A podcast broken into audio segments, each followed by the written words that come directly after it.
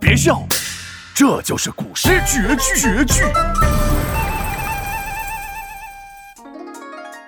春光四射照大地，江山秀美又壮丽，满山红花香四溢。对对，燕子啄春泥，鸳鸯成群在嬉戏。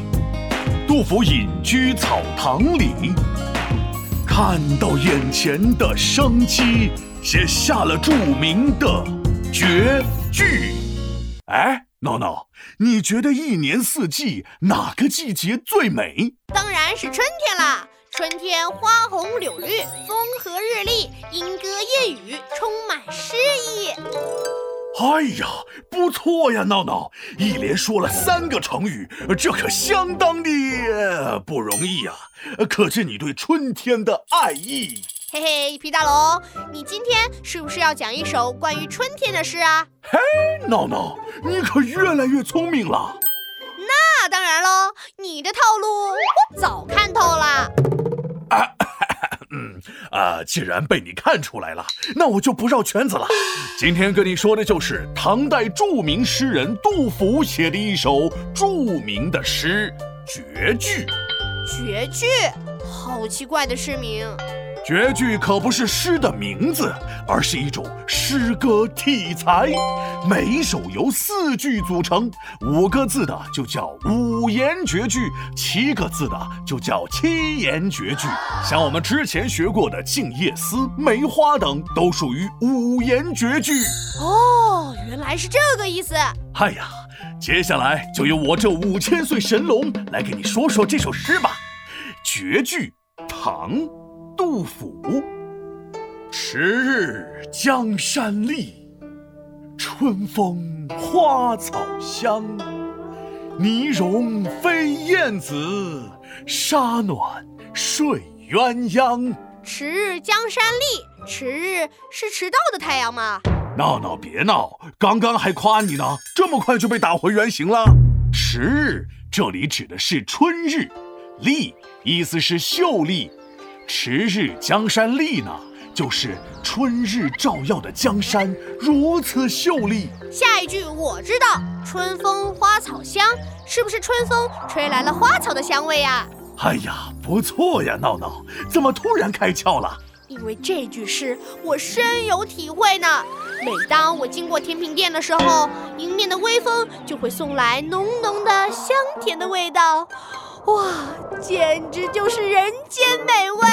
哎，停停停停停！你这吃货真是到了一定的境界，说到吃的就陶醉，学习的时候就喊累。别这么说呀，我对学古诗还是很认真的呢。我们马上回到正题。嗯，泥融飞燕子，泥融就是泥土融化了吗？泥土怎么会融化呢？因为春天来了。冬天冰冻的泥土当然就融化了，湿软的春泥也引来了很多飞燕。春泥怎么会吸引燕子呀？难道燕子和我们小孩子一样，也喜欢玩泥巴？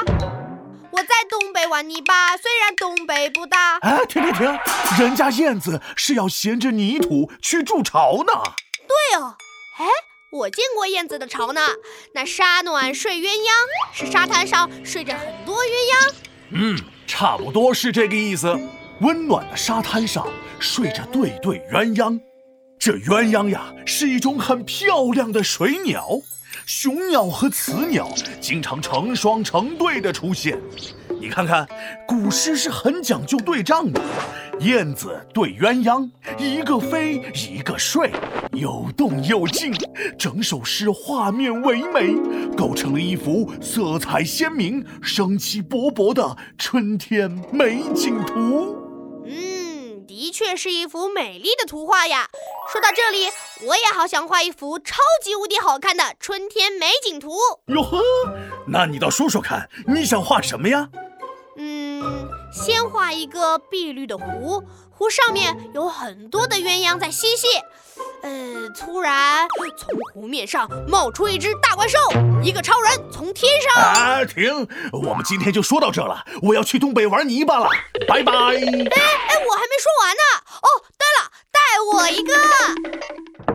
皮大龙敲黑板，古诗原来这么简单。日出东方照江山，红花绿草一芳香。